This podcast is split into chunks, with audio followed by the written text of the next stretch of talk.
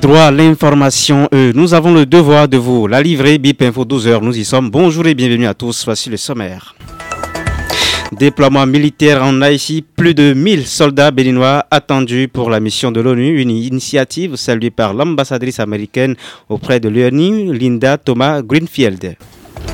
Et c'est le rendez-vous gastronomique de cette fin du mois. Le festival Eat and Drink a démarré depuis hier dans la bonne ambiance et s'achève dimanche prochain. À nouveau, bonjour. Le résultat du fichier national des aspirants au métier de l'enseignement supérieur est disponible depuis ce matin. Ils peuvent être consultés en ligne sur le lien https aspirant.enseignementsupérieur.bj. La fermeture de la plateforme est prévue pour le 11 mars 2024 à minuit. Durant cette période, les réclamations éventuelles sont autorisées.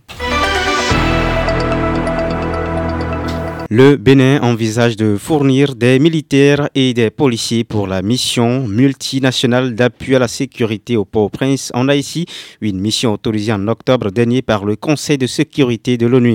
Entre 1000 et 1500 soldats devraient être déployés selon les informations de BIP Radio. Et la semaine dernière, le ministre des Affaires étrangères chez Goubakari et le chef d'état-major de l'armée, Fructueux Gbagidi, ont présenté le projet à Rio de Janeiro, au Brésil, au ministre ministre des Affaires étrangères du G20. C'est du Brésil que le ministre des Affaires étrangères est parti pour le sommet de la CEDEAO à Abuja le 24 février dernier. Les Américains se réjouissent de la contribution béninoise. L'ambassadrice américaine auprès de l'ONU, Linda Thomas Greenfield, en a fait l'annonce lundi au sommet de la communauté des Caraïbes en Guyane. Le Bénin n'a pas encore fait d'annonce officielle sur le projet. Entre l'annonce et le déploiement effectif, selon, il faut, selon les spécialistes, quelques mois de préparation. On apprend que Bahamas, le Chili, l'Argentine vont participer à l'opération. Haïti est en proie à une violence sans précédent des gangs depuis deux ans. Le bilan fait était de plusieurs milliers de morts.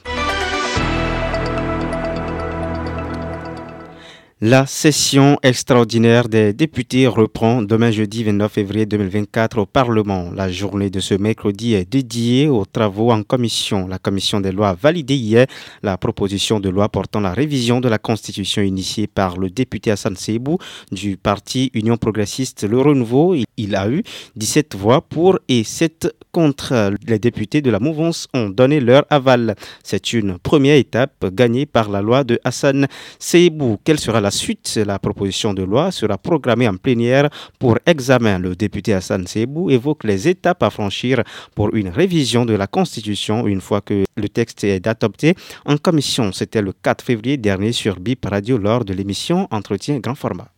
Le problème que la Cour nous demande de résoudre, oui, c'est très partiel. C'est pour ça que dans mon groupe, nous avons dit, nous préférons qu'on gère les solutions de façon globale. C'est simplement de regarder les dates des élections, de bouger l'une par rapport à l'autre. Il vaut mieux que le président élu ait la possibilité d'organiser les élections et de se faire une majorité. C'est mieux que le système qui est là actuellement. Mais je dis, si nous reportons les élections législatives après les élections présidentielle, nous préservons le pays de tout ça. Dans ces conditions, il faut qu'on ait le courage de dire à Monsieur le Président qu'il faut que son mandat soit raccourci un peu. C'est-à-dire, au lieu que son mandat finisse en mai, selon mon schéma, ça va finir en mars.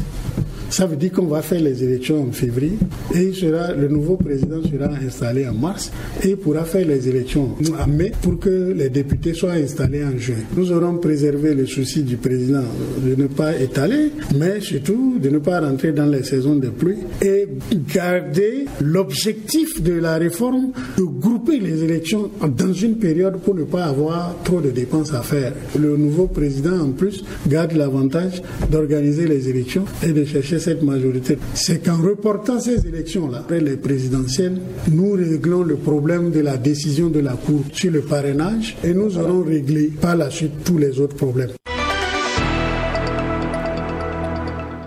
Divertissement pour vous, amis auditeurs. Si vous aimez la bonne bouffe, c'est un rendez-vous à inscrire dans votre agenda. Le festival Eat and Drink a ouvert ses portes depuis hier à Cotonou pour vous désaltérer et déguster des mets dans la bonne ambiance. C'est du 27 février au 3 mars prochain au Palais des Congrès.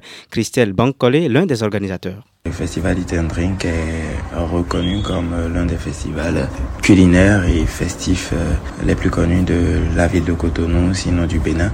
Euh, le Eat and Drink Festival a pour euh, objectif de rassembler dans une sorte d'arène plusieurs enseignes du domaine de la cuisine, de la restauration et du divertissement afin de créer un environnement concurrentiel sain et, et permettre quand même de connaître chacune de ces entités.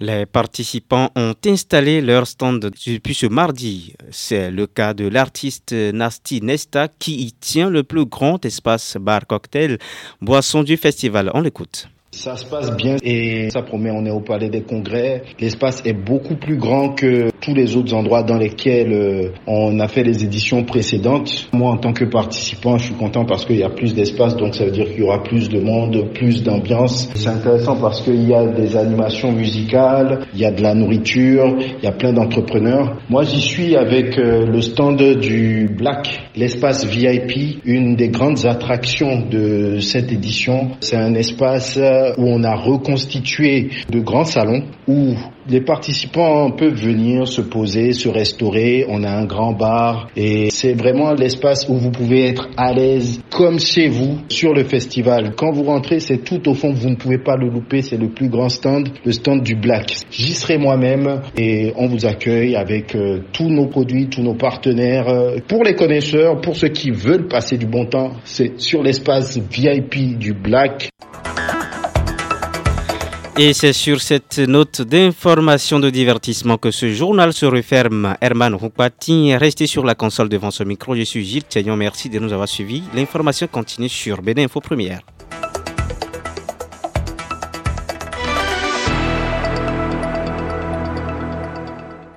Bip Radio, actualité et exclusivité, audace et différence.